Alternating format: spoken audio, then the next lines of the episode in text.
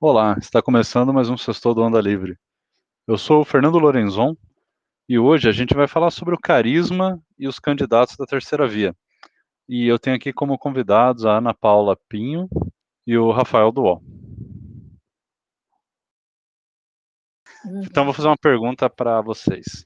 Vocês acham que o carisma de um candidato é essencial ou é, não é tão essencial assim? Que nota Tipo assim, que peso que vocês dariam de 0 a 10 para o carisma de um candidato para ele conseguir vencer uma eleição? E, e, que outras coisas, na opinião de vocês, é mais importante do que o carisma, ou tão importante quanto, para se vencer uma eleição? O que, que vocês acham? Rafael, começa você. É, bom, eu acho que o carisma ele é importante para um candidato vencer a eleição. Porém, é, não faz sentido uma pessoa é, esclarecida usar isso como justificativa para votar no candidato, que é importante justamente para é, a maioria das pessoas que, que não entendem exatamente como funciona a política, ou então que acabam se deixando levar por, por discurso, é justamente o problema que tem no, no Brasil, né, que as pessoas se deixam levar só pelo discurso, pela forma de falar, e acabam elegendo uma pessoa que tem um treino de como falar e sem ter nenhum preparo. Então, é, pelo menos nessa questão eleitoral, um, um, candidato que, que vence, geralmente é um candidato que tem um carisma, como uma parte importante, mas é, o ideal seria que ele tivesse também a parte é, de conteúdo, né, que ele tenha o que, é, o que mostrar e também ter capacidade para fazer alguma coisa. Agora, é, eu não entendo justamente pessoas que que não são é, é, ignorantes se deixam levar por isso. Tipo, a pessoa dizer que, que um candidato ele é capaz, ele é honesto, ele é tudo necessário para um presidente, porém não tem carisma, então não vou, não vou votar nessa pessoa. É o que, é o que acontece muito, não consigo entender, porque é como se a, a boa parte da elite do Brasil, como chama, né, não se diferencia muito do, do resto do povão. As pessoas diferenciam muito, mas parece que muitas vezes o, o a parte mais intelectual do país se, se, se, deixa levar pelo povão como se fosse é, apenas uma massa de, de manobra do povão. É, acaba sendo o contrário muitas vezes, ao invés, ao invés de o povão ser a massa de manobra da elite, que é que muitas vezes as pessoas dizem, né? O que acontece parece é que o, a elite se torna massa de, de manobra do povão, porque um, um político cresce entre o povão, e então essa elite que não quer se ficar para trás, apoiando um candidato melhor, porém com menos chance, acaba escolhendo justamente aquele candidato que está mais forte entre, entre as pessoas comuns, apenas para, como se fosse para não ficar para trás, porque parece que o brasileiro vota não pensando só no que é melhor, mas é como se fosse uma partida de futebol, ele vota querendo vencer. Então, eu, o, a pessoa não quer fazer uma campanha para um candidato que não vai é, que no final perca, como se fosse uma questão de, de cantar a vitória no final, mostrar que eu venci, como se isso fosse fazer alguma diferença. Eu entendo assim que é, que é importante porque simplesmente é assim que as coisas funcionam, mas no governo não faz diferença. Muitas vezes o, o candidato que tem carisma, quando entra no governo, é um dos mais incapazes para governar. E às vezes o que não tem carisma é, é age melhor na articulação dos bastidores, porque o carisma com o público é uma coisa, né? Outra coisa é o, a forma de articular cara a cara com os atores políticos de verdade na, no mundo político, né? Eu concordo totalmente com o Rafael. Eu, eu acho que muitas pessoas já chegaram para mim e falaram: ah, mas eu não, não vou apoiar a campanha do Moro porque ele não tem carisma, porque ele não sabe se expressar, porque ele vai chegar no debate, ele vai perder muito fácil do Lula do Bolsonaro. Ora, isso não é critério para tirar uma pessoa que teoricamente poderia fazer uma boa gestão porque não tem carisma, né? E não vai ter chance com os outros. Todo mundo pensa assim aí que não vai ter chance mesmo. E eu acho que carisma não tem nada a ver, não é concurso de, de beleza, nem de simpatia, nem de nada, né? Eu acho que a gente está falando de coisas bem diferentes. Capacidade de gestão é, de liderança e, e, carisma. E quantas vezes a gente já viu pessoas carismáticas é, fazerem gestões desastrosas, seja o caso do vejo o caso do Bolsonaro, né, que eu acho que para uma grande parte da população ele era uma pessoa muito carismática, porque muitas pessoas se identificaram e votaram nele. e está sendo essa gestão aí que é um pavor e ele tem uma biografia horrorosa, bastava dar uma olhadinha ali nos 20 e poucos anos que ele foi de, de baixo clero do, como deputado, que não fez nada de nada, né? Então, eu acho que não deveria ser um critério, mas é. É, o, a nossa elite, né, como diz o Marco Antônio Vila, é uma elite rastaquera, né? elite que não vale nada.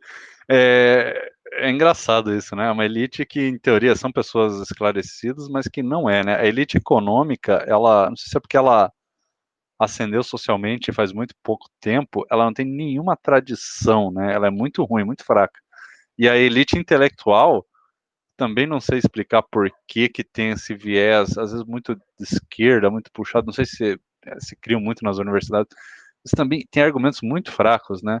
Você vê o pessoal ainda falando, tipo, de marxismo, a nossa esquerda, ela ainda cai no conto do marxismo, ainda cai umas coisas que no mundo moderno, só em qualquer país, aí ninguém mais discute isso, a esquerda está discutindo inclusão, né, tá falando de minorias, está falando de questões aí sociais e assistencialismo, tá? e a gente ainda está falando de, falando mal do capitalismo, de querendo defender o operário, é, é, é muito pobre, a, a elite não tem como levar a sério aqui no, no Brasil. E desculpa Diga lá. interromper, Fernando, mas é que eu me lembrei agora que eu, ontem eu estava ouvindo um podcast de justamente um pessoal de esquerda, é, teoricamente bem intelectualizado, assim, e falando que a esquerda, com a pauta do, da, da, da questão social, trabalhadores e tal, meio que está esvaziada, eles estão tentando, ou sequestrando mesmo de propósito, as pautas das minorias. Então, a pauta da, das mulheres, dos negros, da, da, inclusão, né, dos índios, dos quilombolas, dos, é, então estão tentando, né, daí fica, fica bacana ser bonito, ser de esquerda, é, porque eles estão querendo trazer as minorias é, para o debate popular, né, para o debate público, incluindo, né, mas eu acho que, na, na verdade, historicamente, a esquerda sempre foi muito exclusiva, assim, de excluir, de não querer saber de homossexuais, não dar muita chance para a mulher. É, se for ver, historicamente é isso, mas eles estão é, tentando modificar o debate, porque eu acho que comunismo, por exemplo, é uma coisa que não cola mais, né? As ideias comunistas não tem mais como. É, hoje, cada vez mais, os jovens, as pessoas estão conseguindo pegar informação nas redes sociais e na mídia, e estão começando a trabalhar, e estão vendo que, olha, se eu estudar, porque antigamente era mais difícil mesmo, mas hoje a pessoa vê que ó, eu não preciso fazer uma faculdade cara, ou não preciso ficar estudando em cursinho. Não, eu faço aqui um curso, que inclusive surgiu esse, essa discussão recentemente no Twitter, curso técnico versus é, ensino superior, né, faculdade e tal. E assim, a esquerda fica muito irritada quando você constata que ó, se você fizer um curso técnico, você vai ser muito mais útil, vai ganhar muito mais dinheiro do que você fazer um curso, uma faculdade de humanas. E o pessoal de humanas fica muito muito irritado com isso. Mas eles não conseguem comprovar por quê, demonstrar. E eu acho assim, humanas, óbvio, é importante, mas o que não dá é no Brasil você ter um monte de faculdade de filosofia, sociologia e, e, e até direito e não sei o que, um monte de coisa, e, e a gente não está conseguindo formar, por exemplo, técnicos em informática. O mercado não está conseguindo absorver. A gente não tem eletricista o suficiente, a gente não tem. É... Olha, coisas básicas, é, encanador, não tem encanador você precisa arrumar alguma coisa na sua casa ali, uma coisa um pouquinho mais técnica, você tem que esperar semanas e semanas e semanas.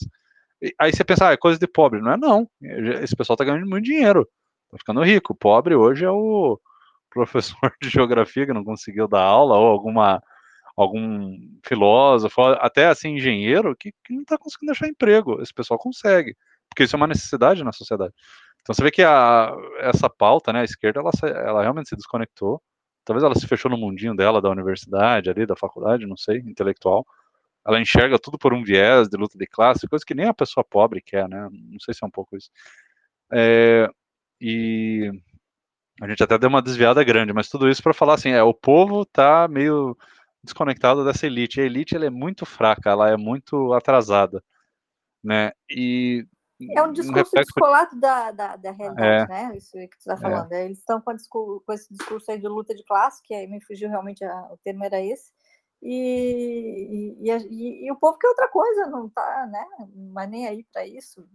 É. Como você falou, Eu... é muito mais melhor ter um curso técnico bem feito e, e útil do que um curso de, de humanas que. Sim.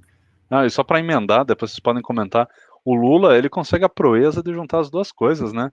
Ele consegue agradar essa elite intelectual, porque ele tem um discursinho dele de esquerda, que a gente sabe que é um discurso é, oportunista, a gente sabe que o Lula ele não é esse ideólogo da esquerda, não. E ele consegue agradar as massas porque ele fala o que o povo quer ouvir, né?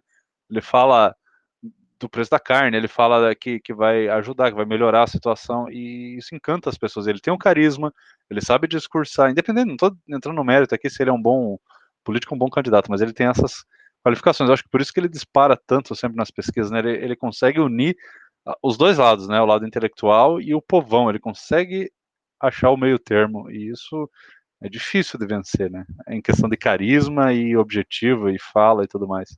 Eu concordo total. Acho que o Lula une essas duas é, qualidades, entre aspas, né?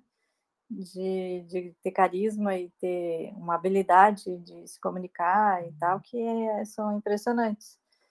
Difícil realmente vencer se não fosse o histórico pregresso de, de bandido condenado, que eu acho que tem que trazer muito à pauta, né? Porque o Lula é um, é um cara complicado, assim. Porque se você vê o Bolsonaro, ele tem é, ele tem carisma, tem apelo para um determinado nível de, de, um nicho da população, mas eu para as mulheres, por exemplo, ele desce muito mal, assim, é um cara que passa uma imagem de troglodita, de, grosseiro, de é, para mulheres ele se vende muito mal. Talvez, como disse o Alexandre Borges numa live nossa, é, a facada tenha amolecido um pouco o coração das mulheres e, e fez com que ele ganhasse é, ganhasse corpo nesse, nesse nicho de, de, de votos, mas Bolsonaro é, é, é, limitado, é um, é um carisma limitado, eu diria assim. Comentar alguma coisa, Rafael? É, é eu, eu, concordo também que o, o, carisma do Bolsonaro ele, é, ele tem um, nicho, né? Ele, ele funciona para uma determinada parcela da população, porque para muita gente ele ele é o, a encarnação do, do capeta, né? Então, é, para outros ele é o enviado divino e para outros ele é a encarnação do capeta. Então, é, é um carisma que, que tem um público-alvo bem, bem definido. E isso acaba sendo uma estratégia também, né? Ele sabe que vai ter um grupo que ele não vai conseguir mesmo voto e ele quer distância. Então, ele busca manter a fidelidade de, um, de uma determinada parcela da população e fala exclusivamente para aquela parcela. O, o, resto ele não está nem aí, ele não se preocupa com, com, os outros que não são eleitores potenciais dele. E nessa questão do, do, do, do Lula também, eu acho interessante que, mais uma vez, nessa questão da elite, povão, né, é, para mim isso mostra, inclusive, como muitas vezes o povão, ao votar, é até mais coerente e mais fácil de entender do que a elite porque o povão ele tem aquela, aquela justificativa do, do fato de do governo Lula, primeiro governo Lula teve um crescimento econômico, né? Foi provavelmente desde a redemocratização foi o, o governo com o maior crescimento econômico. E isso é, a gente sabe que tem o contexto é, externo, né? Se você olhar até na média da América Latina, o Brasil cresceu menos do que a média da América Latina no governo Lula. Mas para a população isso não não é, vi, não é visto. É, a população não quer saber se foi acima da média, se foi abaixo da média, quer saber se está crescendo. Então, para essa população, dá para entender, ah, a economia estava crescendo, minha renda estava crescendo. Então, na cabeça de, deles que, que também não, não sabe dizer quem é bandido, quem é que não é, porque tem aquela mentalidade na população de que todo político é bandido, né? Todo político é ladrão, todo político só quer saber de enganar o povo. Então eles pensaram, ah, então pelo menos eu vou votar naquele que, que me fez ter uma melhor qualidade, uma qualidade de vida. Só que, para uma pessoa que, que, que tem um, um maior esclarecimento, não dá para entender. É, é, tipo, é, aquele tipo de coisa. É um, são argumentos que, que não se sustentam.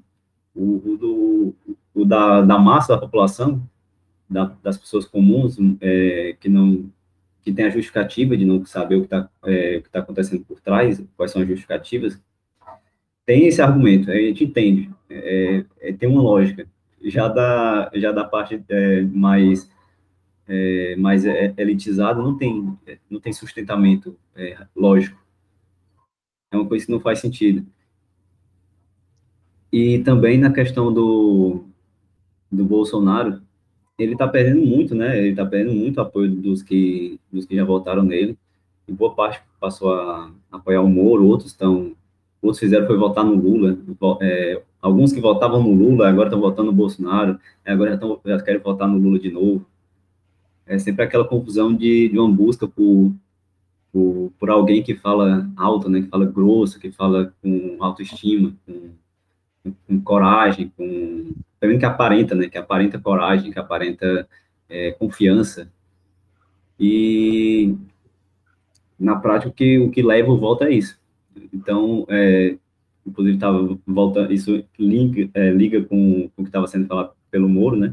Aquele vídeo do que ele fez falta nisso tudo, né? Falta parece que está faltando confiança, parece que está faltando é, é, certeza do que está falando, parece que está faltando é, autoestima, parece alguém que ainda está insegura de si, é uma pessoa que ainda está insegura, não não tem certeza do daquilo que está que tá fazendo, não exatamente do conteúdo, mas não ter certeza do que está fazendo não exatamente o que está falando. Isso acaba sendo é, percebido pelo, pela pessoa que está vendo e faz bastante diferença no fim do voto, né?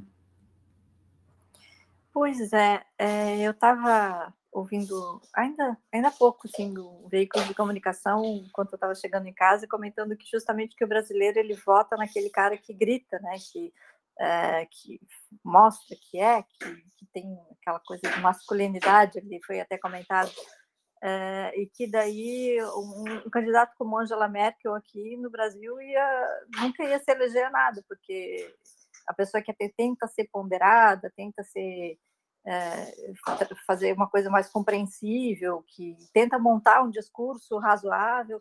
Aqui não, não tem, né? Aqui tem que gritar, e poucas, poucas palavras, poucas frases gritadas fazem muito mais efeito do que um, do que um, um, um discurso mais embasado. É, quanto relação, com relação ao Moro, eu não sei se ele. Eu, eu tenho convicção de que ele sabe o que está fazendo e que ele quer. Agora, é, ele não está conseguindo passar isso, não sei se é porque ele está tão preocupado em realmente convencer as pessoas que é aquilo mesmo que ele quer, que ele, ele não está sendo espontâneo, ele não está conseguindo ser espontâneo. E eu até entendo isso, por exemplo, para mim é, uma, é, muito difícil falar em público.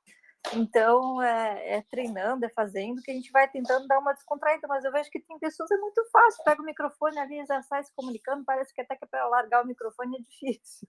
E para outras pessoas é, é, muito complicado assim pegar o microfone e tentar expressar aquilo que está pensando. E eu acho que eu vejo no Moro essa dificuldade de realmente de, de eu acho eu como falei tem convicção que ele está pensando aquilo mas ele tem muita dificuldade pode ser por insegurança pessoal assim de ah, como é que vão estar tá me vendo como é que vai estar tá sendo ouvido talvez ele esteja mais preocupado com o resultado de quem está ouvindo a, o discurso do que com o próprio discurso em si, é, ele ele está tá muito inseguro no, no, discurso dele mesmo. Então é, é complicado passar segurança, né? Especialmente num público brasileiro aí que quer poucas frases e gritos. Aí realmente é complicado. Mas aí trazendo outra questão, gente, o Dória, o que, vocês acham do discurso do Dória e por que, que vocês acham que o, Dória não decola? Ele não tem carisma? O que, que, que falta a ele? Eu já estava até pensando em falar no Dória, é, é, inclusive, coincidência. É, eu vi essa notícia dele hoje, né, que ele montou uma, uma equipe de apoio, né, para a campanha dele, um, não lembro o nome, eu sei que tem o, o Henrique Meireles, aquela Ana... A Zena Latifa, né, que é, que é da economia também. É, Zena Latif e... Um grande nome. A Carla Abrão, se eu não me engano o nome. É isso mesmo. É, e tem aquela Vanessa Rahal, alguma coisa assim, não se pronunciar muito bem. É, e parece que, na, na, minha visão, o que está faltando para o Dória, pelo menos assim, o que eu acho que ele deve focar se ele quiser crescer na campanha, é justamente isso, porque ele, o Dória cresceu de forma meteórica, né? Ele surgiu de repente e ele tinha aquele jeito diferente, falando de, de não ser político, ser gestor, só que é, parece que o discurso que ele tinha antes é, saturou. Ele está precisando se reinventar, porque ele está tentando manter a mesma coisa que tinha feito antes e parece que só piora a cada dia. Ele pode até fazer tudo, mas é, nunca vai conseguir decolar se se mantiver com essa imagem, né, com essa aparência que ele tem de, de ser alguém meio caricato. Ele, inclusive naquela manifestação pelo impeachment, na hora que o, é, as, as, pessoas lá estavam se manifestando, gritando, fazendo uma música pra, de fora Bolsonaro, não lembro muito bem como era. Enquanto isso, estava todo mundo lá pulando e o Dória fazendo uma dancinha, como se fosse como se tivesse uma micareta de carnaval, uma dança esquisita, com, a, aquele jeito dele é, é, engomadinho, né? Fica uma coisa assim caricata, parece um personagem de Zorro Total. Não está parecendo mais uma pessoa real, uma pessoa real. Então ele está precisando, acho que, é, tirar um pouco esse esse foco no na forma de, de como ele se aparece e, e, querer mais mostrar um ar de seriedade, que às vezes não passa tanto ar de seriedade nesses momentos, mas que em outros momentos ele mostra seriedade, em outros momentos ele parece estar num, numa uma festa, ou então num momento de descontração, é como se fosse político para ele fosse uma uma diversão, uma coisa, um entretenimento que ele que ele não tem mais o que fazer da vida, então ele vai se entreter com política. Às vezes passa essa imagem, né, e, em certos momentos. Acho que ele devia mo mostrar mais essa esse lado dele sério e abandonar esse lado é, bobão, é, caricato, que às vezes ele tenta mostrar que não tem nenhuma naturalidade, vai ser algo totalmente forçado. Vai ser difícil, porque ele tem a, a, esse problema de ser rejeitado tanto pelo lado da esquerda, quanto pelo lado dos bolsonaristas, né? Então, são a maioria da população. Então, é, realmente é bastante difícil de, de mudar essa imagem. Mas pois é, se Rafael, quiser ir, é... tem que ser por aí ele, o, o, Dória, ele parece um bom gestor, assim, pelo menos o que chega para nós aqui no Sul é que, é que ele faz uma gestão, fez uma boa gestão da cidade e do estado de São Paulo também. Agora, a vez que eu vi o Dória pessoalmente, foi assim, vestido quase como uma forma de caricatura, né? Com sapatênis, sem meia, com uma roupa de ginástica, que foi no congresso da MBL, assim, acho que ele queria se se passar mais como jovial, já que era para pessoas mais jovens. E, e, de repente ele uma máscara preta, de repente ele desce do palco, todo mundo discutindo no palco, e ele desce e pega uma, uma senhora mais velha e, e fala da vacina, e a senhora agradece a ele, que a vida estava tá, salva. Parecia ter um negócio combinado, porque, ah, que salvou a minha vida, se não fosse a sua vacina, não sei o quê. E ele avança, assim, pelo público adentro, como se fosse um personagem de teatro, e, e, vai falando com as pessoas, e então parece uma, uma peça, um personagem de, de teatro mesmo, que eu acho que não está colando, não, não é uma coisa carismática também, não, não, não passa a naturalidade, ali, ali eu sinto falsidade. Pois é, é eu também acho. Ele é uma pena, porque ele é um cara que tem mostrado que ali em São Paulo ele ele está assim gerenciando muito bem a, o estado e tal. Ele não, não é um mau político, mas a população não consegue. E assim, engraçado, o povo de São Paulo elegeu ele, a aprovação dele está alta, e esse pessoal na hora de, de dizer se tem intenção de votar nele, não diz, porque era para ele estar tá, então com pelo menos uns, sei lá, 15%, 10%, porque São Paulo é o que é um quarto da população do Brasil, né? Digamos que metade de São Paulo, dos eleitores de São Paulo votassem nele. Então era para ele ter muito mais. Era para estar tá acima de 10%. E não tá, não consegue. É muito estranho. Isso, a política ela é uma ciência bem complicada de entender. Por isso que às vezes o pessoal vem com essas fórmulas prontas, né? O político tem que ser assim, assado. É um conjunto de fatores muito grande, né? Tem que ter o carisma, tem que ter a questão econômica do país, se tá boa, se tá ruim. Quando tá ruim, as pessoas ficam insatisfeitas, quer votar no outro que tá na frente. Quando a pessoa é, tem um histórico igual o Lula, ruim, muita gente rejeita, só que daí aqui no Brasil o pessoal também esquece. O Lula é um dos que tem uma das menores rejeições, eu não consigo entender isso. As pessoas esqueceram que ele fez todos aqueles esquemas de corrupção e tal. Eu acho que no fim das contas a população isolou ele da Dilma. Talvez a Dilma teria uma rejeição muito grande, mas ele não. E isso foi uma coisa, eu não sei se foi de propósito ou não, mas foi uma sacada muito boa do PT, meio que isolar, né? A Dilma mas serviu de, de de piranha. O tamanho do carisma do Lula, ele, claro, tudo bem, surfou na onda do crescimento econômico aí é, mundial, né? E o Brasil foi junto, e isso ajudou bastante a trazer um recall positivo sobre a pessoa dele, mas assim, a Dilma é uma pessoa com zero carisma. Em qualquer sentido que tu for pensar na Dilma, ela tem zero carisma. E, e ele, ela foi eleita, né? Impressionante, com os votos do Lula. Ele transferiu os votos para Dilma. E por duas vezes, né? Então, assim, o, o, homem realmente é um fenômeno nesse sentido. E, e, tem fenômenos que a gente não tem como explicar, não realmente não consegue explicar. É o marqueteiro, tá? Mas o marqueteiro agora está com o Ciro e não faz o Ciro de, decolar. Ciro não, não, não anda. É, o Ciro João Santana ele é, é super valorizado, porque acho que trabalhar para um, alguém que já entra como favorito é muito fácil. É igual um técnico de futebol que vai treinar o Real Madrid na Espanha e ganha tudo e fica sendo exaltado por ter ganhado títulos com o melhor elenco do, do país, né? o melhor elenco de jogadores.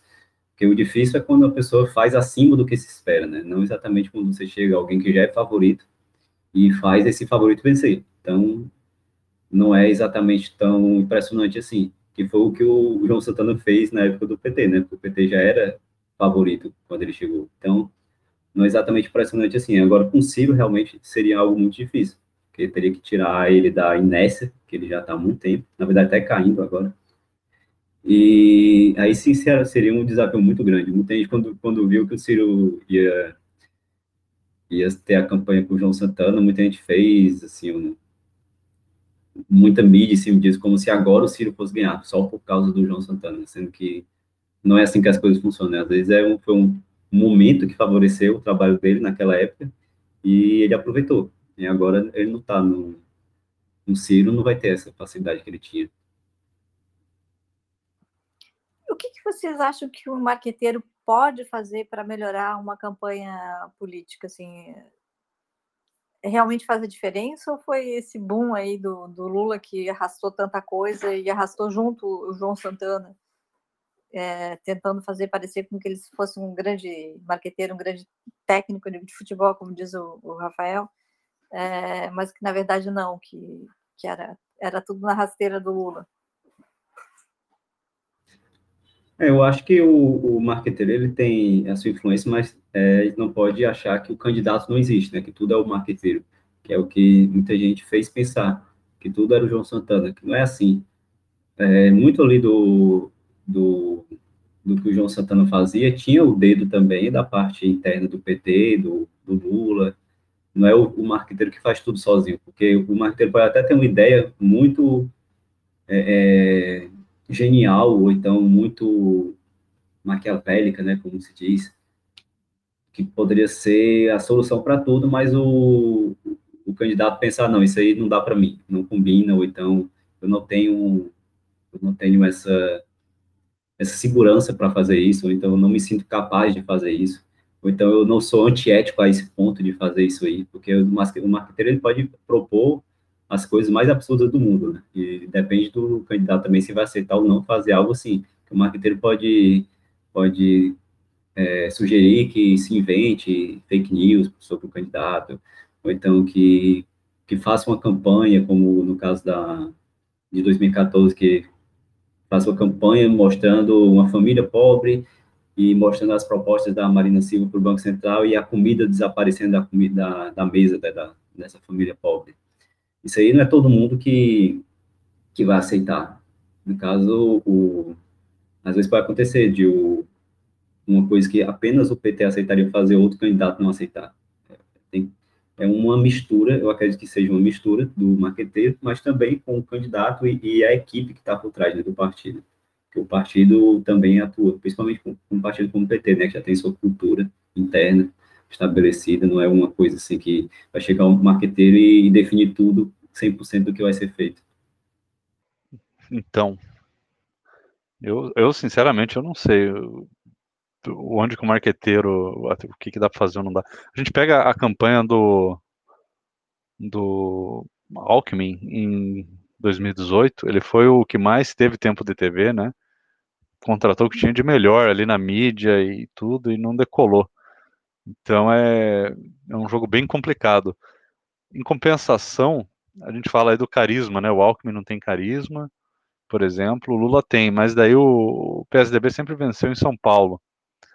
É, então, por que, que em São Paulo eles vencem e seu carisma, né, o carisma importa, mas em São Paulo não importa o carisma? Quer dizer, na, na, opinião de vocês, em cada região aí, eu acho, eu sou aqui do Paraná, Ana, no Rio Grande do Sul, Rafael, do Ceará, o que que vocês acham, o que que pesa mais em cada lugar aí, na opinião de vocês? Eu, aqui no aqui no Paraná, eu poderia dizer esse fenômeno do Moro, por exemplo, aqui é forte, né? Mas também o bolsonarismo foi forte. A impressão é que está caindo bastante. Então, eu acho que tem muito esse apelo anti-PT. Eu diria que esse apelo anti-esquerda, anti-PT, é o que mais elege. Vocês conseguem mais ou menos mapear assim o que mais chama atenção num candidato, né, em cada lugar, em cada região aí para vocês? Olha, eu, eu venho de Santa Catarina, né, onde, tá, onde mora minha família e, e, moro no Rio Grande do Sul. Aqui o bolsonarismo é muito forte, não dá para dizer que não, e em Santa Catarina também. É, aqui foi muito tempo PT, né, figuras como Tasso Genro, Olívio Dutra e, e outros aí que, que fizeram o seu nome em cima da esquerda, foi, por muito tempo governaram o estado, governaram a cidade, a capital e tal. E então foi um reduto petista muito grande. A gente sofreu muito com o PT. O Estado está falido, completamente falido. A cidade está falida e eu acho que o, o, o anti-PT pega demais. Santa Catarina acho que é a mesma coisa, assim, o, tem esse, esse viés anti-PT. Eu acho que é isso que, tá, que faz com que o bolsonarismo seja tão forte aqui no, nos estados do Sul mesmo. Agora, não estou vendo essa migração tão significativa que eu achei que teria do Bolsonaro para o, para o Moro quando ele se apresentou como candidato. Talvez no Paraná, que é a região dele, a situação fosse seja diferente, mas aqui eu não estou vendo uma migração tão é, significativa. É, até só para complementar, em Santa Catarina e Rio Grande do Sul tem uma. O agro é um pouco mais forte, né? E o PT tem uma. As pessoas que, que, são do agro têm um medo um pouco maior do PT do que o pessoal de outras áreas, porque o agro sempre sofreu muito né, com o discurso da esquerda, né? Porque a esquerda tem um discurso é, destrutivo para praticamente qualquer setor a, da indústria, Cláudia, né? E o agro é, sofre mais, né?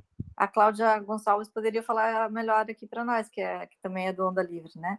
É, ela é do agro e ela diz que o, aqui é, os grandes e os pequenos é, se favoreceram muito do governo PT. Agora, o médio, que é quem faz realmente a diferença, sofreu horrores com, com esses governos. Então, talvez seja uma explicação bem lógica. É. E você, Rafael?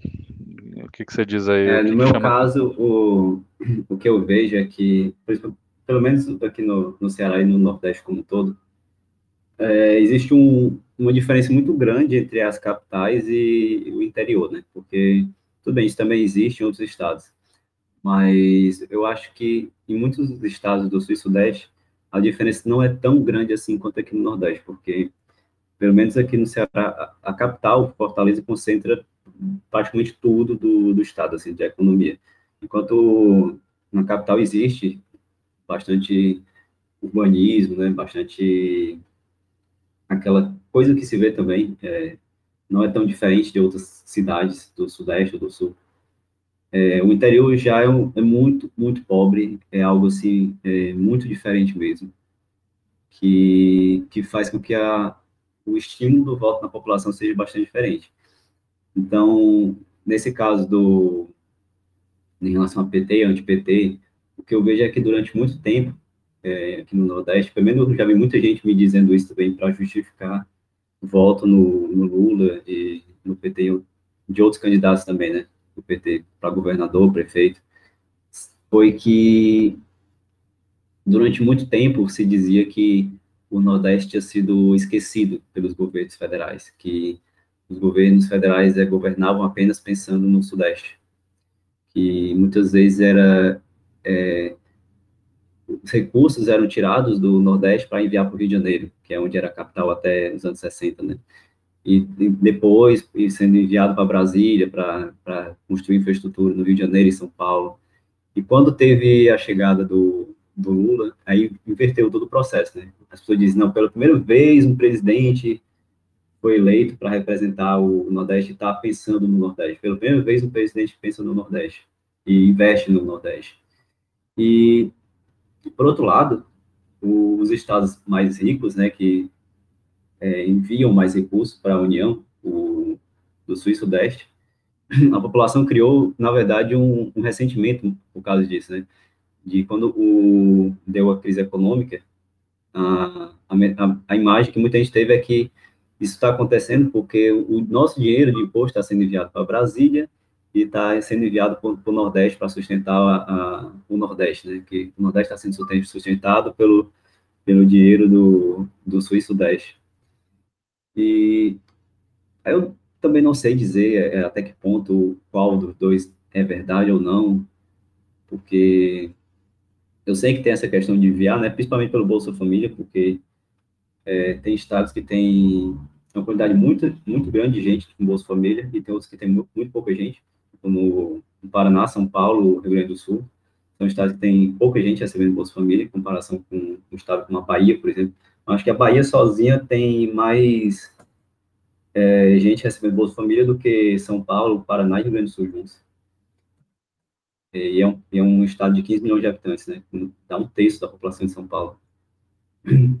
E eu acho que é isso. É, muita gente vê como, como se fosse um agradecimento. É, tem o carisma também, mas muita gente volta com essa, com essa mentalidade de, de que vão pensar na gente. É aquela questão da representatividade, né, que muita gente fala, que muita gente não acha importante, mas na prática existe, na prática, assim, é, influencia a mente de uma pessoa. É só ver que mesmo as pessoas que não são de esquerda votam assim. A pessoa que é da igreja evangélica votou no voto em pastores por causa da representatividade. Policiais votam em policiais por causa da representatividade. Aí eles vão pensar na gente, vão pensar na classe, né? Um professor, muitas vezes votam em outro professor porque eles vão pensar na classe. Então, médicos, muitos médicos gostam de votar em médicos porque eles vão pensar na classe. Então, nesse caso, é como se fosse o, o Lula, é o nordestino, né? É, pernambucano, apesar de ter feito a política toda no ABC paulista. Mas ele tem essa mentalidade de, não, vou votar no, no, no, no Lula porque ele pensa no Nordeste. Aí, além do questão do carisma, ainda tem essas coisas. Rafael, bem, deixa eu te bem fazer. complexo. Posso te fazer uma pergunta? É, teve uma polêmica grande aí envolvendo o chapéu de cangaceiro do que, do que o Moro recebeu e, e colocou e, postou, e tirou fotos com as pessoas e tal. Na verdade, até conheço aquele grupo de pessoas e não teve nenhuma maldade ali. É, mas, assim, é, ficou como uma, uma coisa populista que forçada foi essa imagem que passou e até o Diogo Mainardi fez uma crítica ao Moro por ele ter colocado o chapéu e postado, e postado aquelas fotos. É, como é que você se vê como nordestino e como é que você encarou aquela situação? Pois é, é, é uma situação curiosa, porque o que me parece que, na verdade, aconteceu e acontece com todos os candidatos é que o candidato vem e vem um grupo de pessoas que coloca aquilo na cabeça da pessoa, tipo, meio que não tem escolha chegar a pessoa e coloque na cabeça, na cabeça da pessoa e um grupo de pessoas que são da região, né? Que são do Nordeste.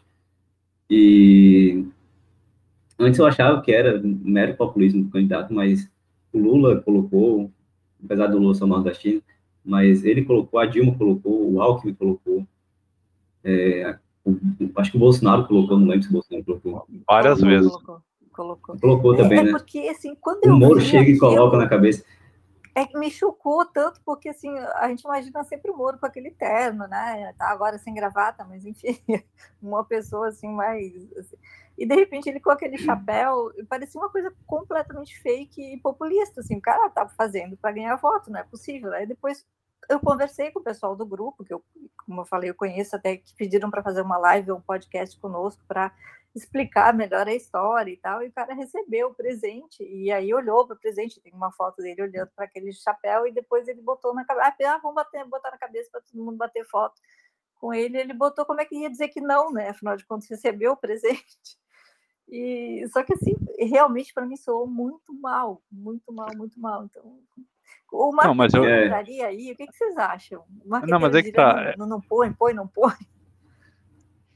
É, eu, quando eu vi a foto dele, a primeira coisa que eu pensei foi isso. Olha o pessoal em volta tirando foto. Tenho certeza que foi esse pessoal que deu. Eu, eu já tive essa sensação. Agora que você confirmou, é, então beleza. Então era isso mesmo. É óbvio, assim, que é o pessoal que chega, que dá. Ele não vai lá e fala, eu quero esse chapéu aqui, eu quero comprar esse chapéu. Agora eu vou tirar foto. Vem aqui a galera. Não. Aí ele vai lá numa comitiva, vai com um grupo de apoiadores, os apoiadores colocam, ele tira. Eu, eu, sei como funciona mais ou menos essas coisinhas assim. É, é meio que. É, como é que fala? É espontâneo. Uma coisa espontânea. Ele vai lá, tira a foto, aquela foto alguém divulga. A não ser que seja algo assim. Realmente tem os casos pensados. O do Alckmin foi bem pensado, porque foi o marqueteiro que foi lá, tirou foto, colocou na página inicial lá da campanha, colocou no perfil, colocou, sabe? Aí é óbvio que aquilo ali é forçado.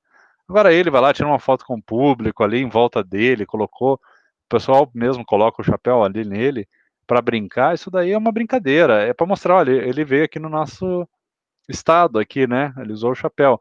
Então, o pessoal às vezes se leva muito a sério essas críticas. Eu vi muita gente criticando, falando que ele estava sendo populista, assim, tal, de uma forma, todo mundo que é, é crítico dele, que é hater dele, e todo mundo que criticou o, o, o, candidato que essa pessoa apoia fez a mesma coisa, exatamente a mesma coisa. Então não dá para é, não dá é. para entender esse pessoal. Aí teve até uma pessoa, eu estava acompanhando uma discussão no Twitter, uma pessoa falou, ah, mas o Lula aí que você está apoiando também fez, é, mas o Lula é, é pernambucano, né?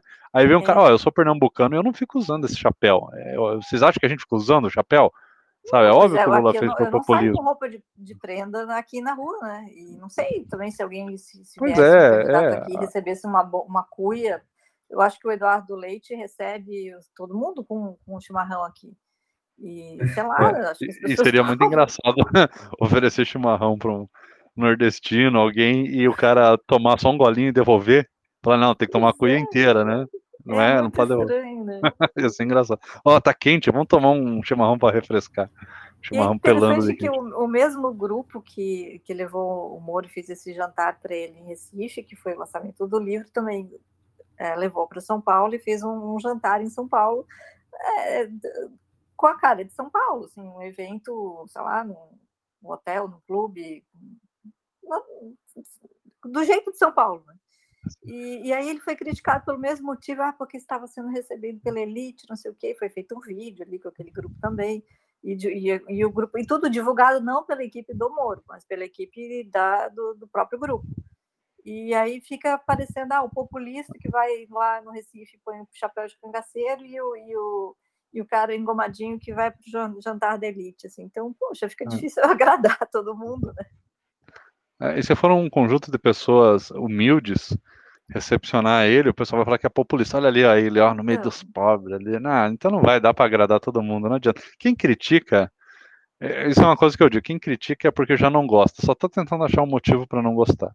É por isso que é, isso puxa ali no início da conversa que a gente teve, que são é, essas pessoas que reclamam que o candidato tem que ter carisma, para votar, é, ele, ele já está admitindo que tem que ter carisma porque ele sabe mais do que o povo, é, o afegão médio, né? Que, como o Emílio falava.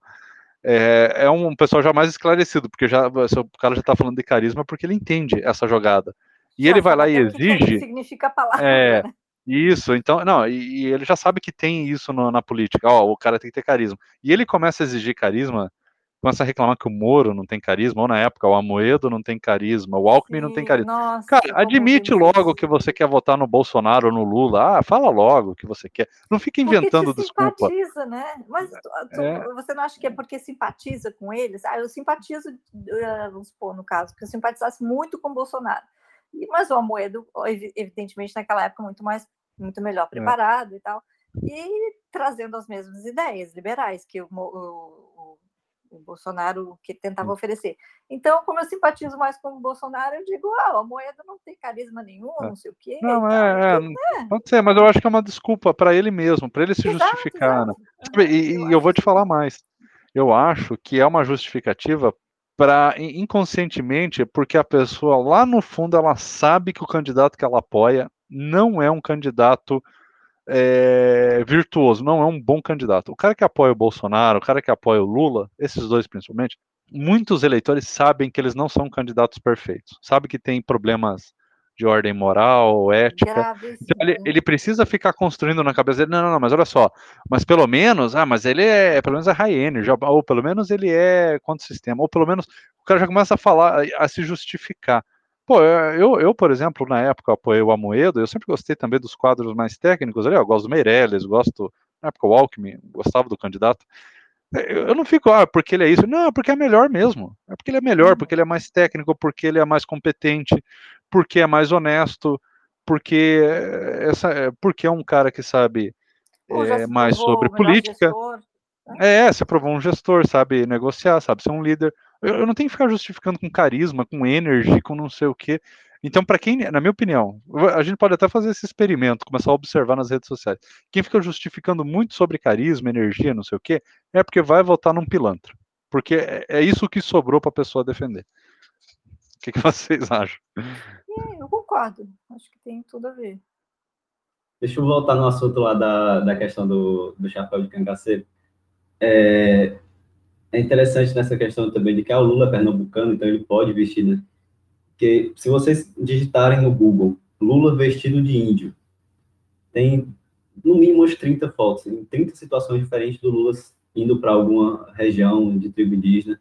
Aí chega o pessoal lá dos indígenas oferece aquele cocar, né, que chama, não sei como é, uns penas para colocar na cabeça. Tem uma foto do Lula visitando a Bolívia e ele foi, foi recepcionado com presentes, ele tirou foto lá do Evo Morales vestido da, daquelas roupas de boliviano dos indígenas andinos, né, que, é, que cada índio tem, tem um, um vestimento diferente traje. do outro, né. Então ele já foi, ele já se vestiu com traje de indígenas bolivianos ao lado do Evo Morales. Ele já foi para o Chile e, e, se vestiu com um traje de daqueles tradicional de do interior do Chile, eu acho que indígena também, não sei. Tem ele na, na em algum país africano, não sei exatamente o vestido, vestido com roupa de roupa tradicional desse país africano. Tem de várias tribos indígenas diferentes, com vários tipos de penas, cores diferentes. A Dilma também. E tem aquela coisa também que a pessoa vai para o local e muitas vezes a população daquele local quer recepcionar a pessoa com um presente, com, com forma de caracterizar a pessoa com aquela coisa típica da região, né? Então, se, se for para o Japão, vai, vai ter um, japonês querendo que você use aquela roupa de, de alguma roupa característica do Japão. Se for para a Alemanha, vai ter alguém querendo que você use aquela roupa que os alemães usam no Oktoberfest, para apesar que isso é mais comum em países pobres, né? Todos os países ricos não têm essa coisa toda de, de querer que a pessoa fique vestindo roupa tradicional. Mas for para qualquer canto, vai ter gente lhe presenteando, e se você rejeitar, é, é visto como falta de educação. Então a pessoa fica naquela, eu, o que é que eu faço? Eu, eu, eu aceito e fico com aquela, com aquela imagem populista que está querendo é, fingir uma coisa que não é, ou eu rejeito e, e, e, e, fico mal visto pela população que me ofereceu e, eu acabei não aceitando.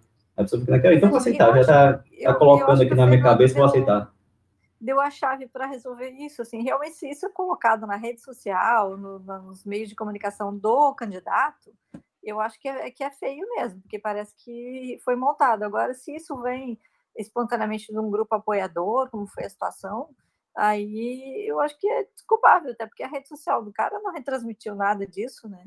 Então. É, verdade. É, um, é uma forma de quem está preocupado se é uma questão populista ou não, de, de tentar achar. quem reclama é recalcado. ah, eu, eu, eu acho mesmo assim que é uma. É, eu acho que, que é frescura mesmo, como a gente fala. É, não tem uma justificativa. E É porque o cara apoia, eu falei, apoia o Lula, que é o único que pode usar o chapéu, ou apoia o Bolsonaro, que é o único que é autêntico, ou apoia, sei lá quem. É, é sempre assim. Então, o que, que dá pra gente. Deixa eu ver. O que, que dá pra gente concluir? Tem algum Uma assunto, coisa alguma coisa que você queria entrar? Uma coisa que pouca gente sabe é que no Nordeste, o Bolsonaro venceu em 2018 em, em algumas capitais. Mais que ele tenha vencido em todos os estados, mas aqui, pelo que eu estou vendo aqui, eu pesquisei aqui, em Natal, em João Pessoa e em Maceió. Ou seja, capital do Rio Grande do Norte, capital da Paraíba e capital do Alagoas. O Bolsonaro venceu nesses três, ness- nessas três capitais. Enquanto que nas outras o Haddad ganhou, né? Mas é, além do Bolsonaro ter vencido em todas as capitais do Brasil em 2018, também venceu em três capitais do Nordeste. Mesmo ne- nesses estados, o Haddad tendo vencido com ampla folga, considerar a população inteira, mas nas capitais o Bolsonaro ganhou. Existe uma diferença muito grande assim na entre capitais e interior.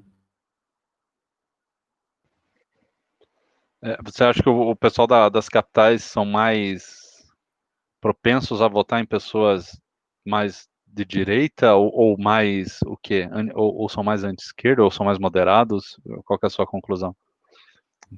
Eu, o que eu acredito é que eles, não sei exatamente o que, mas nas capitais, é, a tendência é a população ter uma mentalidade mais parecida com, com, com outras capitais do Brasil. Tem aquela, tipo, não Chega tem tanta diferença talvez, assim. Rafael? Desculpa. Também, É, é, pode ser. É, é, um, é uma mentalidade diferente, é, é um tipo de pensamento diferente, que se aproxima mais de outras capitais. Por exemplo, eu acho que Fortaleza e Recife, dois exemplos de cidades grandes, né, regiões metropolitanas grandes do Nordeste, se aproximam mais com a mentalidade de se votar em São Paulo e no Rio de Janeiro do que com o interior do, do Ceará e de Pernambuco. O que Então, tem mais mas você semelhança é... Sim, Não, não, mas é que tá. O, o interior do Nordeste é mais conservador ou, ou- ou mais progressista, ou é mais de esquerda ou mais de direita? Isso não ficou claro. Porque aqui, por exemplo, no Sul, Rafael, o, e, e no Centro-Oeste também, eu não sei muito bem no Sudeste, o interior é ultraconservador. E as capitais que têm mais progressismo, porque tem talvez mais choque de culturas e diferentes etnias e povos, sabe? Então, é por isso que a tua comparação para mim não, não fica muito claro. Então, aí no Nordeste, o interior é mais conservador ou, ou- Então, é porque. e é um aí conservadorismo de esquerda? Porque existe isso, é, né? É, é Eles isso são é conservadores e votam no PT. Existe esse essa É justamente isso. É confuso porque a gente pensa em conservadorismo como algo de direita, né? Então tem que votar em candidatos de direita. Só que, pelo menos nessa questão de pautas de, de costumes, eu acredito que no interior do Nordeste seja mais conservador até do que no Sul. Assim, se for pensar em pautas de nessas pautas que o, o Bolsonaro costuma ir, né? De religião, de, de drogas, de homossexualidade, é, é extremamente tradicionalista nesse, nesse ponto, e, e muito religioso. Eu acho que talvez o interior do Nordeste seja a região mais, assim, apegada a, a tradições religiosas do que qualquer outro lugar do Brasil. E, inclusive, é, até 2002, em 2002, o único, é, um estado, um estado não, é em 2002 não, em 98, 94, que foi quando o FHC foi eleito, né, o Fernando Henrique Cardoso, é, ele não ganhou nenhum estado, o, o, Lula não ganhou nenhum estado do Nordeste. O, Lula depois virou fortíssimo no Nordeste, mas o Lula disputou contra o Fernando Henrique Cardoso em 94 e em 98, e o Lula não ganhou nenhum estado do Nordeste, nem em 94 nem em 98. E na época, quem era, pelo menos no, aqui no Ceará, o governador que foi eleito três vezes, duas vezes seguidas, depois outra vez, foi o Tasso Gereissati, que também é do PSDB, né, e era da turma do Fernando Henrique Cardoso, e realizou várias privatizações, reformas econômicas. E na época o pessoal não queria saber do Lula, mas depois, quando o, Lula acabou sendo eleito, em 2002, no caso teve um voto grande no Nordeste também, mas não tanto assim naquela época ainda. Inclusive no Rio Grande do Sul também o Lula ganhou em 2002. É... na, naquela época foi quando teve a troca, porque teve um crescimento econômico muito grande e que acabou sendo muito forte no Nordeste. Então, a população volta com essa questão de costumes, mas volta mais ainda com o bolso, né, como disse. Então, é, é só ver também que o, o, o, PT, muitas vezes, o Lula mesmo, ele não entrava tanto nessa pauta progressista, justamente porque ele sabe que boa parte da, da dele é no Nordeste, que não está nem aí para isso, o pessoal do interior. Então, para ele, aquilo não, não importa muito. Quem ia muito era outros membros do, PT, ou então do PSOL, ou do PCdoB, mas o Lula mesmo, ele não tinha tanto isso de... Inclusive, tem, é, quando ele ainda estava no começo, ele fez até aquela piada, né, do Pelotas, Paulo exportador de viado, né, que aquilo ali é, é, o que, é o tipo de piadinha que seria extremamente comum de escutar no interior do, do, do Nordeste porque a população não se importa meu, com isso. É, é. Inclusive, também tem, por causa disso, teve um crescimento muito forte do Bolsonaro também na região, por aqui. Mas é, é isso, é, é, é uma mistura de, de conservadorismo de costumes com um voto de bolso. Inclusive, no, é. na Venezuela, o Maduro, que foi apoiado por, por todos os espectros da esquerda, praticamente mais ideológica aqui no Brasil, lá na Venezuela, o Maduro estava se tornando bastante conservador, estava entrando nas igrejas, estava falando é, contra é, coisas relacionadas a homossexuais, e, e, teve um entranhamento muito forte com as igrejas também, porque na, no fim a população quer, quer essas coisas, né? Quer um, um candidato que tenha a imagem de ser um bom cristão e que seja bom para o bolso da pessoa. Então é, é, meio assim, não tem tanto um voto ideológico, assim, de progressismo, conservadorismo, tem muito isso, é confuso. É, é, essa questão esquerda-direita, isso, para você ver, só existe na cabeça do intelectual, talvez do jornalista. O povão não está nem aí com esquerda-direita, o povão quer saber de, de valores tradicionais mesmo, é, é, a religião, como você falou, a economia, e, e, uma pauta talvez assim um pouco mais assim, é, é, como é que eu posso dizer, que, que tem a ver com a economia, mas tipo assim, ó, você vai garantir o meu emprego, o meu, meu como é eu posso dizer, minha exclusividade, sabe? Ah, um cara que, que apoia o sindicato, ou o, o político que apoia o setor agrário, ou o agro, né, ou a pecuária. É, é sempre assim. Então, para você ver que esse papo de esquerda-direita não faz sentido nenhum, e, e, por isso que a gente tem que parar também de ficar focando muito nisso. É, o Brasil, a pessoa vota no cara de esquerda, vota no cara de direita na outra eleição e segue o jogo, não faz muito sentido mesmo. É verdade. Outra coisa é que aqui no Nordeste, só é, claro. terminar uma coisa que eu esqueci de falar, é que outra coisa é que aqui no Nordeste a questão do agro, é, né, na agricultura e pecuária, é, em boa parte do, da região é fraca, porque tem, pelo menos na parte de gado, que é o que dá mais dinheiro, é muito ruim de, de criar gado no, no interior do Nordeste, no sertão. Porque num período de seca é muito difícil manter. Pode até ser fácil de manter no período que está chovendo, mas quando faz cinco meses sem chover, no período que, que, que, de seca, é muito difícil manter. Então, essa questão do agro é muito, não é muito forte. Tem algumas regiões específicas, perto do Rio São Francisco, algumas áreas mais perto de bacias hidrográficas, que é forte, mas em boa parte do Nordeste, essa questão do agro não é forte. E isso acaba se tornando também um ponto que, que não interessa, né, para boa parte da população aqui, essa questão de, de agro é um tema meio à parte, a, a, alheio população daqui. É verdade. É, você pode concluir que o Bolsonaro, então, ele se beneficia do, do gado. É isso, Rafael? é isso mesmo. Ai, meu Deus do céu. Mas, Fernando, eu acho que eu concordo contigo. Até hoje eu estive no programa do, do Diego Casagrande, 90 Minutos, que é um, um programa que discute diariamente política.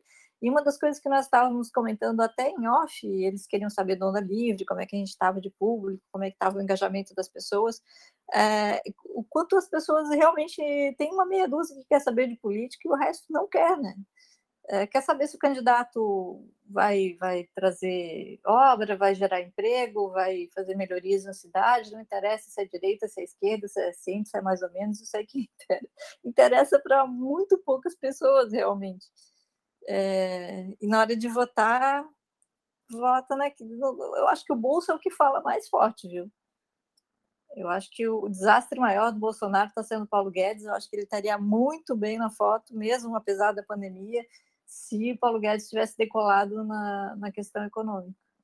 Tá, é, essa questão, inclusive, você falou do Nordeste também, Rafael, que eu queria comentar, é justamente pelo fato do agro não ser forte e a indústria, essa parte mais ligada, talvez aos metalúrgicos, ao sindicato não ser forte também, talvez isso faz, fez com que o Lula não fosse ainda tão forte no Nordeste lá antes da eleição de 2002. O discurso do Lula talvez não fazia sentido, né? Falar ah, do, do, dos trabalhadores, dos operários e tal, e às vezes a realidade do Nordeste não era bem essa. É mais de um pessoal, eu não sei exatamente, mas mais ligado a turismo, mais ligado a. Eu não sei quais setores mais fortes é, é, e quais eram mais fortes na época, talvez pesca, então não fazia muito sentido o discurso do Lula, né? Não sei se isso faz sentido ou não. É, o, o turismo é forte nos litorais, né? Basicamente nos litorais, nas praias, em algumas áreas específicas, né? É, e também pesca também, litoral também. Agora o, o sertão mesmo, né? Que é, não tinha muita atividade econômica, na verdade, né? Por isso que é tão pobre. Então não tinha indústria, não tinha agropecuária, não tinha turismo, não tinha quase nada. Aí realmente tem agricultura, mas é aquela agricultura mais, é, mais de subsistência, e também tem venda, mas é aquela venda... Familiar, local, né? provavelmente, né? É, agricultura aquela familiar. De, aquela vendinha de galinha, né, de, de carne, de carne de frango para uma, uma mercearia, aí tem venda de ovos também, que basta ter um, uma fazendinha você consegue vender ovos, né, fazer uma cooperativa e vende ovos no local é, leite, tem um pessoal que cria umas vaquinhas ali numa área pequena e cria leite. Então, o que não tem é justamente uma, uma agropecuária de larga escala, né? É uma coisa que não é suficiente para aumentar a competitividade econômica de um Estado, né? Algo que, que seja tão relevante. É, então, por isso não tinha muita coisa. Realmente, é, o Lula tinha aquela questão sindical de fábrica, né? E realmente fábrica não tinha muito no Nordeste. É, talvez algumas capitais, mas no, no interior do sertão não, não tinha. Eu, é, não, e no sul também, cara, e no centro-oeste, que são as duas realidades que eu conheço, também não fazia sentido esse discurso do Lula, por isso que ele não, não decolava. É, é um discurso que só faz sentido para um pedaço do Sudeste. Isso que é, era estranho, né? Por isso que aí quando ele ficou moderado, escreveu lá a carta povo brasileiro e tal, ele foi eleito. E isso fica. Eu acho até que dá pra gente meio que ir já encerrando o episódio com essa lição, né? O Lula, ele é assim um cara carismático, ele é uma pessoa que fala bastante, fala bem. É, e ele, mas ele precisou moderar o discurso, ele precisou se afastar um pouco daquela esquerda radical para ele ganhar uma eleição. Eu acho que fica esse, ainda fica esse, esse, como dizer, essa lição, né? esses candidatos radicais demais, como o Bolsonaro, que ele, ele venceu a eleição, na minha opinião, porque ele estava moderado, estava com uma equipe técnica, estava com um discurso moderado, estava falando que ia acabar com a corrupção e tal. E a galera viu que ele radicalizou, pô, ele que venceu com um recorde assim no segundo turno, hoje está com apoio minguado, né? Então você vê que o brasileiro é, que a gente fala que é muito radical e polarizador, mas lá no fundo, no fundo, o brasileiro gosta de uma pessoa moderada. Só que ela tem que ser uma pessoa moderada, com muito carisma e simplicidade. Esse é o problema. Os moderados aqui no Brasil são muito é, almofadinhas, né, como a gente fala, muito coxinha. Faz muito tempo que eu não ouço esse, esse termo. Tem razão, tem razão, Fernando, concordo. E lembrando que o Lula é, concorreu, acho, quatro ou cinco vezes para se eleger, né? E realmente só quando deu aquela amenizada, bem, virou Lulinha Paz e Amor, até o visual se transformou, né, não aquela coisa tão agressiva, assim, aquele cabelo revolto, aquela barba mal feita, aquela camisa meio aberta, assim, desbeiçada, aí botou um terno, a, a barba grisalha, bem feito, cabelo penteadinho e tal, até o visual, talvez aí os marqueteiros tenham entrado bem, é, ele conseguiu vencer uma eleição, e é, não sei se vocês lembram aquela, aquelas primeiras propagandas que ele, que ele apresentou, assim, que eram grupos de estudiosos, assim, em volta de uma mesa, e ele ia passando de um em um e batendo nas costas de uns e outros, que seriam as equipes econômicas e, e de, sei lá, de, de Amazônia, de sustentabilidade, não sei o que que ele estava montando, aí pareceu que não, aquele, esse cara é estruturado, esse cara tem um discurso mais moderado, ele tem um visual moderado, ele tem uma fala moderada, e aí ele se elegeu realmente parece que os nossos é, almofadinhas moderados, aí, tipo Alckmin, tipo Moro, tem um pouquinho mais de dificuldade de entrar nessa, nessa, nessa vibe aí popular. Né? Pois é. é. O Lula foi na quarta eleição dele. Ele disputou três vezes, perdeu e na quarta ele venceu, em 2002. É. é. Pois é. Então, assim, para fechar o podcast, eu acho que fica essa lição, né? Gente, é, o político ele tem que falar com o povo, tem que se conectar, tem que ser simples e, e tem que ser assim um pouco carismático e mas não é só isso, não é só o carisma que vence, mas também essa parte técnica. É só para enfeitar o jornalista ali, o jornalismo e tal. É, ele tem que se comunicar, é, é, ele tem que ser técnico para resolver os problemas, mas para fazer a propaganda, ele tem que falar com o povo. E é isso que talvez esteja faltando um pouco para o Moro, para o Dória, faltou para o Moedo, faltou para o Alckmin. É um, é um desafio que a gente vai ter. O Bolsonaro, querendo ou não, do jeito estúpido que ele é, ele ainda está conseguindo se comunicar com uma parcela, mas eu acho que já mingou, e o Lula, enfim, está capitalizando em cima disso. Vai ser difícil. Fernando, Ana, uh, posso fazer uma última pergunta? Pode. Esses, esses, essas pessoas que nós falamos agora, Dória, Moro, Alckmin, talvez eles sejam é, autocríticos demais, e daí passa aquela coisa de, de insegurança, assim, ah, como, é que, como é que o povo está me vendo, como é que como é que eles vão, o que, que vão pensar de mim? E esses outros que nós falamos aí, Bolsonaro, Lula, não estão nem aí, assim, vão e vão falando uma coisa mais irresponsável. Não querem nem saber o que, que as pessoas estão ou não estão comentando deles. Será que eles se é. soltam com mais facilidade? Pode ser.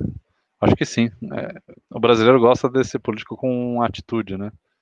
Que fala. Eu também que tem um certo narcisismo no meio, né? Para mim, o, tanto o Lula quanto o Bolsonaro são narcisistas. Né? não tenho nenhum psiquiatra fez assim de diagnóstico, não, mas na minha cabeça é. Não, já fizeram do Bolsonaro, Rafael. Foi o que eu e é mesmo. falar, em outras palavras. É, o cara é tão, é tão. se acha tanto que ele vai lá e fala e não tá nem aí, assim.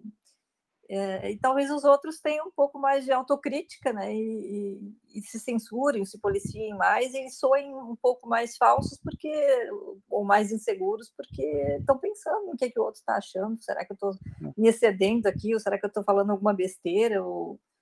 E aí acaba passando a insegurança, o, me, o medo, a preocupação de, de, de, ter que estar agradando o público. É. Não sei se isso pesa. Acho que pesa. O Alckmin, o lema dele na campanha de 2018 era emprego e, e renda, renda e emprego. O Andreasa que gostava de gerar sarro disso. Ele sempre falava emprego, renda, renda, emprego. Isso é muito chato, sabe? Aí o Amoedo vinha, né? Não, tem que. O Amoedo, né?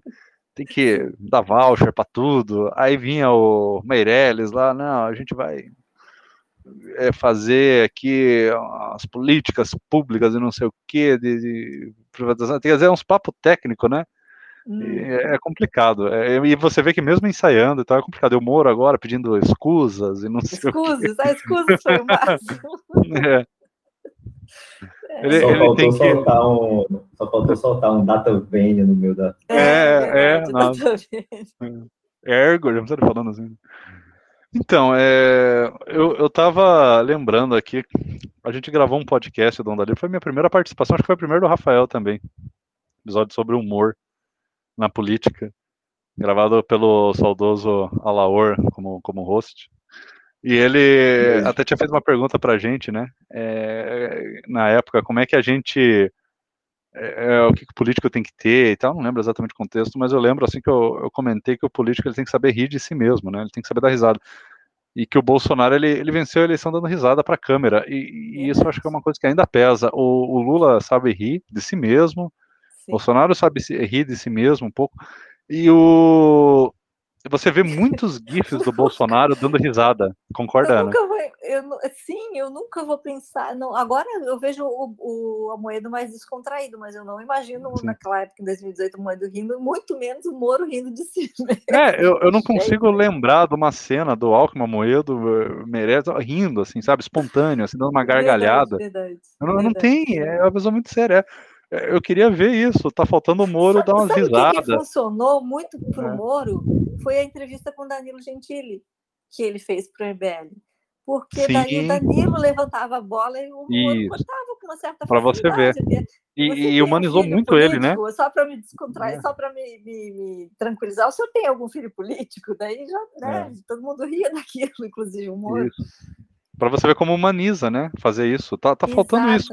E, então, Inclusive, é o Bolsonaro foi no Danilo Gentili umas três vezes e isso ajudou bastante ele também. E é verdade, é verdade. E, até é. eu gostei um pouquinho do Bolsonaro daquelas vidas dele. Não, é, mas, mas é que tá, ele era simpático. Por mais que eu não gostasse dele, eu tinha uma esperança na época. E ele se mostrava um cara bacana, assim. É, é uma pena que era. A gente vê que era uma encenação, né? Uhum. Mas, enfim. Então é isso, pessoal. Quero agradecer a Ana e o Rafael pela participação. Valeu e até a próxima. Tchau.